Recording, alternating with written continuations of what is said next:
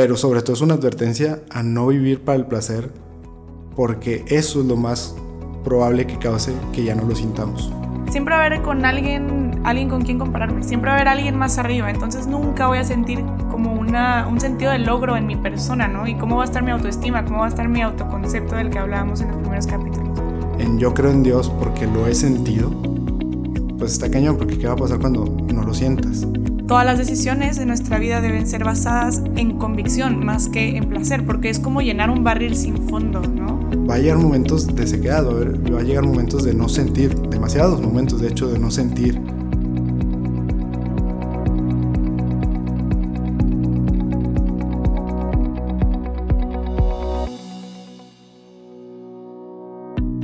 Bienvenidos a Más allá de mí un espacio para encontrarnos con nosotros mismos y con Dios.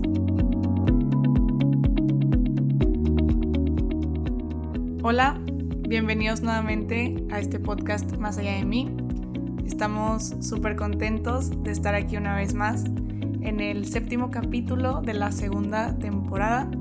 Me encuentro nuevamente con nuestro querido Alexander Hernández. ¿Qué tal? Eh, bienvenidos todos de nuevo a este podcast.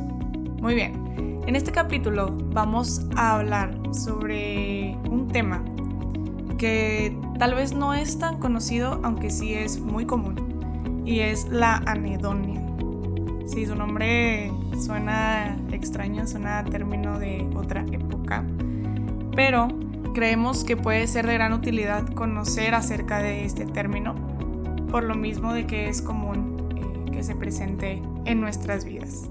Claro, que, de hecho tal vez no muchos lo sabrán, más bien, más allá del equipo de, Más allá de mí, eh, no, creo que nadie sepa, pero este podcast se pudo haber llamado Anedonia simplemente porque nos llamaba mucho la atención el nombre, la verdad. Entonces, desde que empezamos a platicar Ver y yo sobre este proyecto y, y sobre de qué queríamos que se tratara, etcétera, nos llamó mucho la atención el término, sí por su significado, que ahorita lo vamos a discutir un poquito, pero la verdad, la verdad es, es eso, o sea, como lo, peculiar que es la palabra, y entonces desde ahí ya nos llama mucho la atención. Ya cuando entendimos y, profundizamos un poquito en su significado, ya fue cuando decidimos que habría que darle otro enfoque tal vez al, al, podcast, ¿no? Pero pues bueno, nada más así como dato curioso, realmente tal vez ahorita estaríamos diciendo bienvenidos a, a su podcast favorito, Anedonia, eh, en este capítulo, yo qué sé, pero pues bueno, por, por algo pasan las cosas y, creo que Dios tenía una mejor idea y, y, sí, al final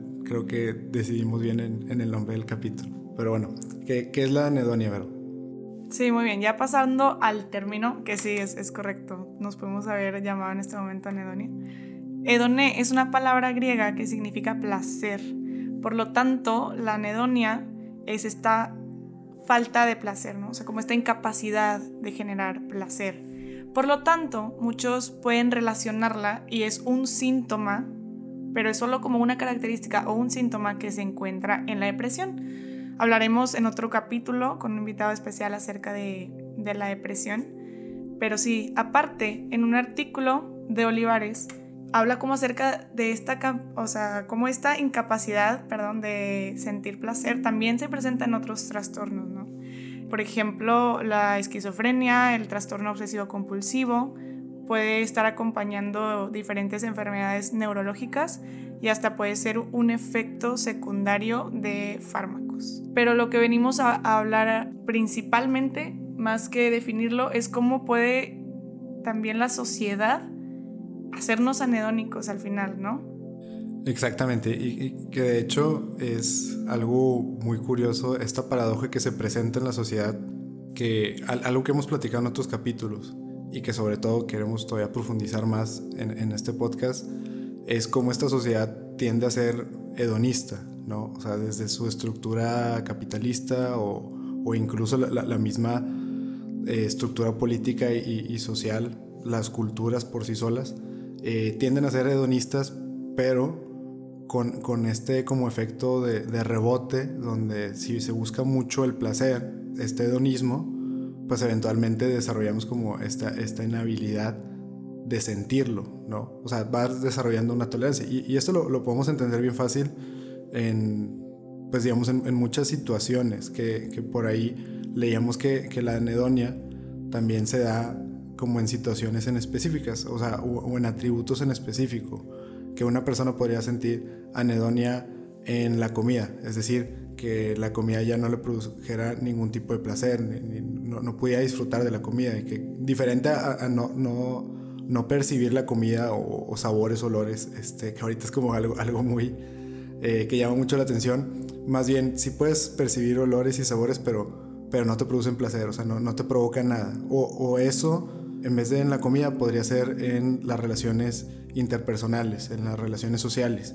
Y entonces a esto nos referimos cuando, como esta sociedad, al buscar o al dejarse llevar por, por el placer, eventualmente desarrolla una, tolerancia a, eso, a, aquello que, le, da, le, da, placer en un principio, pero que, que al ser muy superficial o muy vano, eventualmente se desarrolla una tolerancia a ello y de repente nos encontramos pues justo eso, anedónicos, ¿no? Y en el momento que dejamos de sentir placer ante lo que la sociedad nos puede ofrecer, pues lo buscamos en otras partes, ¿no? Que tal vez ya, ya no son tan, pues digamos, cotidianas, normales o, funcionales dentro de la sociedad. estos vicios tal vez en los que nos perdemos a veces, pues muy probablemente sean producto de una anedonia generalizada, ¿no? Claro, este, justo la teoría de Freud habla como el ser humano siempre está buscando el placer y tratando de evitar el displacer, su vida gira en torno a eso. Entonces, por otro lado, nosotros como católicos creemos que todas las decisiones de nuestra vida deben ser basadas en convicción más que en placer, porque es como llenar un barril sin fondo, ¿no? Como decía San Agustín, nuestro corazón va a estar inquieto hasta que estemos con él. Entonces, esta búsqueda de simplemente eh, sentir placer, porque es un placer momentáneo, ni siquiera es una satisfacción a, largo plazo, a la que invita la sociedad, pues puede llevar a esta pérdida de sentido y cuando ocurre esta pérdida de sentido es cuando entra la depresión en nuestra vida, por ejemplo. Y, y, por eso también es tan común, porque llega un punto que, como dice Alexander, no es suficiente y caes en vicios o caes en depresión. Claro, y, creo que das un ejemplo excelente, el de San Agustín, que siendo santo también se le conoce por, por todo su historial, ¿no? Antes, antes, de, antes de siquiera convertirse al catolicismo, por ahí el testimonio de San Agustín habla de tres conversiones que tuvo. Una fue primero al catolicismo, realmente renunciar a, a su ser para convertirse al catolicismo. El segundo fue cuando se ordenó como sacerdote y el tercero pues fue, uno ya que se encuentra todavía con, Dios a un nivel todavía mucho más profundo y elevado. No, sé si se acuerdan cuando hablamos de la vida interior en la primera temporada. Pues bueno, San Agustín es de estas personas que, que trabajó en su vida interior gran parte de su vida adulta y hasta su muerte. Y entonces por ahí tiene como una tercera conversión en, este tema de, del encuentro con, con Dios. Pero bueno, en esta, antes de estas tres conversiones, pues San Agustín era una persona totalmente hedonista, es decir, que, vivía para el placer y para darse placer, de cualquier manera. Y, creo que esto es algo como bien importante que podemos como entender como ejemplo. Eh, la gente luego es, muy fácil llegar a descalificarla como católicos, por así decirlo, cuando vemos que traen como un cierto historial pero lo que no entendemos es que probablemente ese historial hablaba de, una búsqueda, una búsqueda perdón, ferviente de Dios. O sea, estaban tan inquietos por buscar algo que sí los satisfaciera ese enorme vacío que sentían, o están tan conscientes de ese vacío que lo buscaban fervorosamente. Ahora, lo puedes buscar en, lugares equivocados o lo puedes empezar a buscar en un lugar correcto, ¿no? Cada quien busca de alguna manera, bueno, de acuerdo a sus circunstancias. Y entonces a lo que voy con esto es que por ejemplo, que no se nos haga raro, también sucede mucho, aquellas personas que, en su juventud tuvieron muchas parejas y que de repente decían que su vocación es la vida consagrada. Y entonces la gente a veces no se lo explica, oye, ¿qué onda? Pues yo, siempre veía que tenía muchas parejas, yo siempre veía que se la pasaba eh, de relación en relación o, incluso en un tema de, relacionarse promiscuamente o, lo que sea y de repente tienen una conversión y ah, ahora una vida consagrada, pues claro, o sea, es, una persona que realmente no, encontraba dónde satisfacer ese placer, ¿no? Y, y, porque eso es lo que pasa, cuando, cuando buscamos desenfrenadamente el placer, hallamos que no hay una sola cosa en este mundo que realmente lo pueda satisfacer o pueda satisfacer esa búsqueda. Y es bien peligroso el, no llevar, o sea, que eso no nos lleve a una conversión, claro, espiritual y, la invitación es a, un tema de fe, pero también una conversión en nuestro estilo de vida, una conversión en, en nuestros valores, una conversión en nuestros hábitos, porque si seguimos aferrándonos a, a, solamente vivir para el placer, eventualmente nos va a pasar esto. Nos va a llegar la anedonia, nos va a llegar el ya no sentir placer, el que ya nada me satisfaga.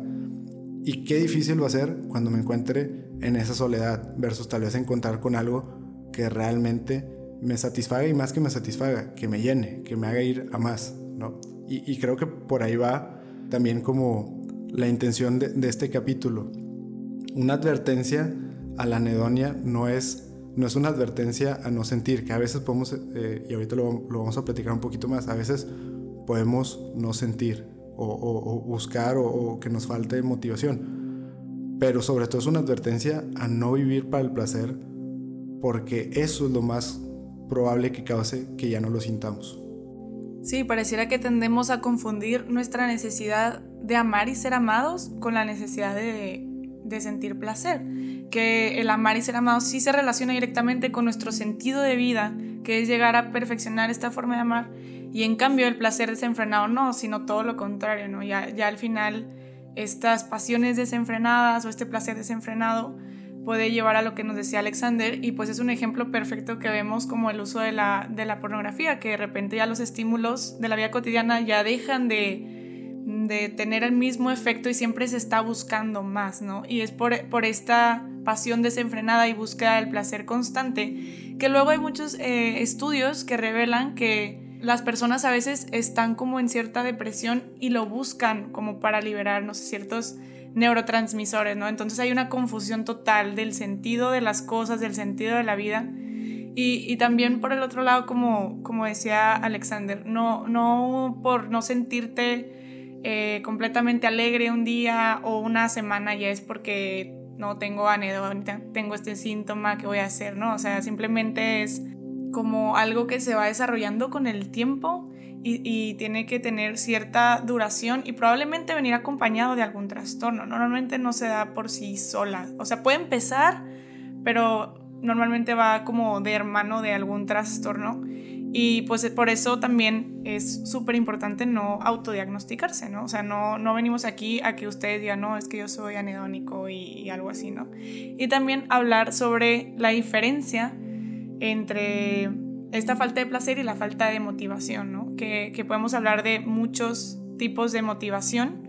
Entre ellos pues está la intrínseca y la extrínseca y la intrínseca pues entiende como este impulso interno de, hacer las cosas por, porque me gustan y como para mí y la extrínseca yo hablaba con Alexander de un ejemplo del trabajo, ¿no? De, por ejemplo, te voy a pagar más si haces esto, te voy a dar unas vacaciones, ¿no? Todas esas recompensas externas, ¿no? Claro, y de, hecho otra manera también de, calificar a, estas motivaciones que vamos a tener existe dentro de las calificaciones o clasificaciones más bien la positiva y la negativa, que creo que esta es de la que se ha hablado mucho últimamente cuando hablamos de psicología positiva es enfocarnos en, en motivarnos positivamente y mucho tiene que ver con esto, o sea, es decir, recompensa o castigo, que es lo que nos motiva realmente, ¿no?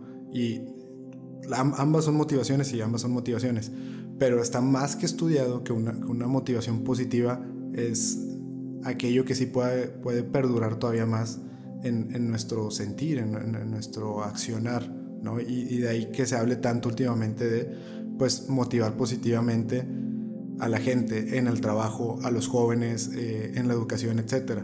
Versus tal vez una, una motivación negativa donde pues solamente por el miedo al fracaso, por el miedo al rechazo, por el miedo al castigo, hacemos algo.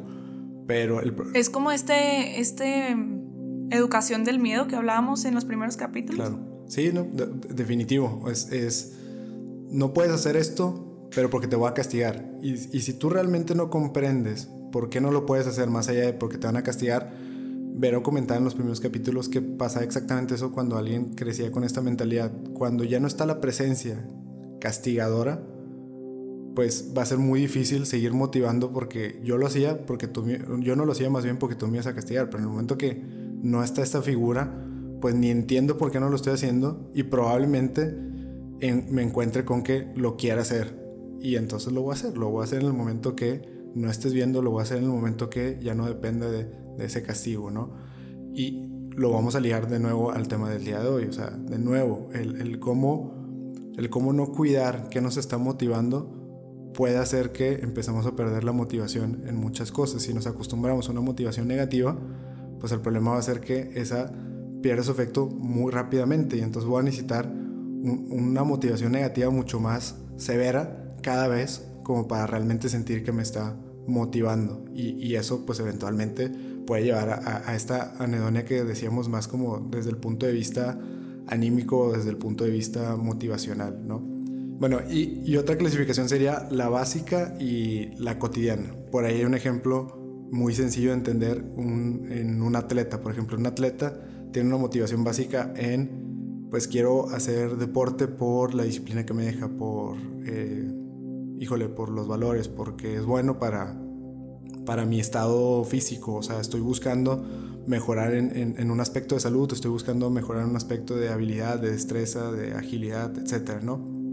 Eso, eso es como una motivación básica, es decir, está claro qué es, qué es lo que se busca y cuál es la motivación detrás de hacer ejercicio. Y una cotidiana es, pues, aquel atleta que cada día que hace ejercicio, pues se siente mejor. Y, y, de hecho, el, hacer ejercicio por sí solo suele, suele pues, brindar muchos beneficios, no solamente en tema de salud, también en, en un tema de estado de ánimo. Esa, por ejemplo, es una motivación cotidiana. El, el, el decir, algo dentro de mi rutina diaria por sí solo me motiva a, seguir haciéndolo, porque cada vez que lo hago me siento mejor, ¿no? Y entonces, bueno, en la básica vemos que hay, un objetivo y en la cotidiana, pues el, solamente mi rutina es el motivo, ¿no? Y por último también hablamos de una motivación centrada en el ego o centrada en la tarea, que creo que también este es súper relevante al tema de hoy al tema de en esta sociedad, por qué hacemos las cosas y no buscar el placer, etc. Porque la motivación que es centrada en el ego es la que me motiva a hacer las cosas mejor que los demás, por compararme a los demás. O sea, relativamente a los demás, que también me está yendo en el trabajo, que también me está yendo en tal deporte, que también me está yendo en tal aspecto de mi vida. Y entonces es solamente relativo a cómo lo hacen los demás o cómo les va a los demás que yo me motivo. Y centrado en la tarea, la motivación centrada en la tarea es la que es por el puro reto, por el puro demostrarme a mí mismo que puedo, por el, por el fijarme en que me trae un beneficio, en que si yo hago bien mi trabajo, pues lo hago porque tengo ciertas virtudes y ciertos valores de dar lo mejor de mí, del compañerismo.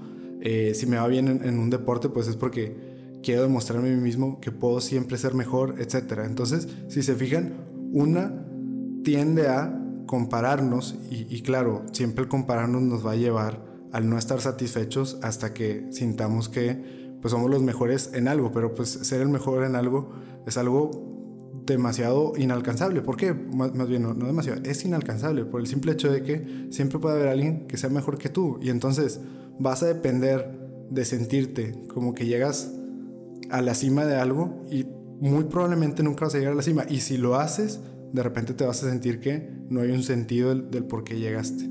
Si siempre te estuviste comparando, ¿qué va a pasar cuando ya no te puedas comparar con nadie? Y entonces por eso la motivación centrada en la tarea es mucho más orgánica, mucho más duradera y sobre todo mucho más sana. ¿Por qué? Porque entonces yo busco algo que me haga crecer, algo que me rete, algo que me haga ser mejor, algo que me ayude a madurar, etcétera, etcétera.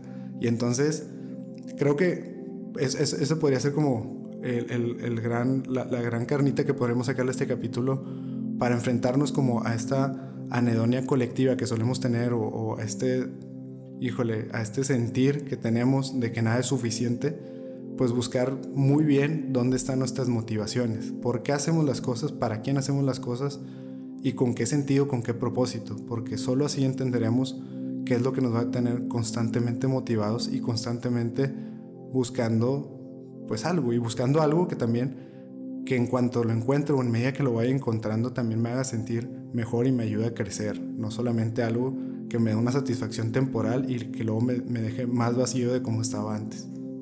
Claro, este, está como de moda esta frase de no todo lo que me hace sentir bien me hace bien a largo plazo, ¿no? Entonces eh, hay que, reflexionar si lo que estoy haciendo me va a dar como este placer inmediato o si me va a llevar a, alcanzar algo que me va a dar una satisfacción que, que, tiende a perdurar, ¿no? Este, esta satisfacción, lo que decía Alexander de si siempre me estoy comparando, siempre va a haber con alguien, alguien con quien compararme, siempre va a haber alguien más arriba, entonces nunca voy a sentir como una, un sentido de logro en mi persona, ¿no? Y cómo va a estar mi autoestima, cómo va a estar mi autoconcepto del que hablábamos en los primeros capítulos. Entonces, también como parte de, los consejos que queremos dejarles, eh, aparte de como reflexionar y tener un sentido de las cosas para evitar esta anedonia colectiva, pues es normalizar si uno o dos días me, me siento desmotivado, pero desmotivado en el sentido de que tal vez no tengo la misma emoción, tal vez no tengo eh, el mismo sentimiento de los primeros días, ¿no? porque las cosas que perduran se hacen por convicción, ¿no? O por ejemplo, muchas veces tendemos a confundir el sentirnos desmotivados con sentirnos tristes o con no sentirnos tan emocionados pero por ejemplo, un señor que va todos los días al trabajo para mantener a su familia, tal vez se siente cansado, exhausto, está triste, pero su motivación está puesta en esa convicción. Entonces, la motivación está. Y, por ejemplo, en este caso puede ser extrínseca, ¿no? Le falta tal vez la intrínseca, le falta tal vez ese impulso, pero la extrínseca está puesta. Y como está esa convicción muy bien plantada, pues nada lo mueve de ahí, ¿no? Entonces, eso es lo importante, porque los sentimientos son volubles, son cambiantes. Algunos hasta son viscerales, son reacciones que ni siquiera pasan por nuestro pensamiento. Entonces no podemos basar las decisiones en esta búsqueda de placer y en estas emociones porque vamos a estar como... Luego eh, terminamos sin completar nada, ¿no? Ninguna tarea, como que en este mundo tan rápido terminamos sin, completar lo que, lo que empezamos, ¿no? Es súper típico o, procrastinando o sintiendo mucha ansiedad de no hacer demasiado y ya empiezan como que todos estos variantes y pues también la, famosa anedonia. definitivo, y de este mundo. De ahí que nosotros busquemos tanto él, el fijarnos en, esto que es invisible, y lo, decía San Pablo en los Corintios. Por eso no nosotros no nos fijamos en lo que se ve, sino en lo que no se ve, porque lo que es visible es, es de este mundo y es temporal, y lo que no es eterno. Y entonces mi motivación tiene que estar puesto en eterno, en, aquello que no se ve, en aquello que no se siente tan, tan, tan, digamos, automático, aquello que no se siente tan a la vista, aquello, que no es sensible, pues, porque aquello que, lo es, que es meramente sensible, va a pasar. Y entonces en algún momento me voy a encontrar perdido o, o que me falta algo, porque todo aquello que me motivaba ya pasó, ¿no? Por ahí, por ahí lo platicamos en otro capítulo, el cuidar mucho que nuestra fe no esté basada en nuestros sentimientos. ¿Por qué? Porque es un poquito de lo mismo. Si mi motivación está puesta en, en yo creo en Dios porque lo he sentido, pues está cañón, porque ¿qué va a pasar cuando no lo sientas? Y en un tema de trabajar la vida interior también lo, lo, hablamos. Va a llegar momentos de sequedad, va a llegar momentos de no sentir, demasiados momentos de hecho de no sentir a Dios, de, no, de, ni siquiera poder verlo, de ni siquiera poder escucharlo, de, de no tener algo sensible en cuanto a mi experiencia y mi relación con Dios. Y por eso mi motivación no puede estar puesto ahí, porque entonces voy a sentir que algo me hace falta. Y, y ahí es donde me tengo que recordar que esto que nos dice Vero, va a haber días buenos, va a haber días malos. Y sí tengo que al menos tener ese criterio de decir, bueno, si ahorita fue un día malo o ya he tenido varios días malos, de qué manera puedo seguir motivándome y dónde estoy poniendo mis motivaciones si constantemente me encuentro en estos baches o en estas, en estas caídas y constantemente me encuentro en los mismos desiertos espirituales que tal vez son provocados por poner mis motivaciones y mis intereses en algo que es pasajero, ¿no? Entonces yo, yo creo que podríamos cerrar con eso, o al menos por mi parte lo, dejaría en eso.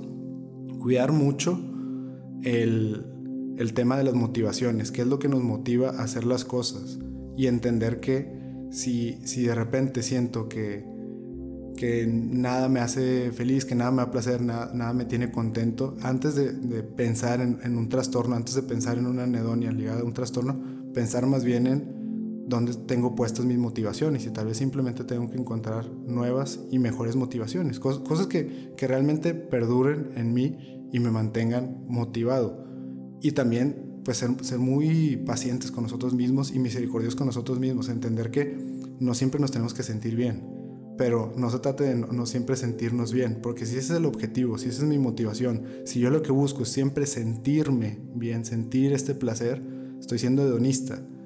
Y de nuevo, lo más peligroso del hedonismo es que provoca justamente lo contrario, eventualmente provoca esta anedonia.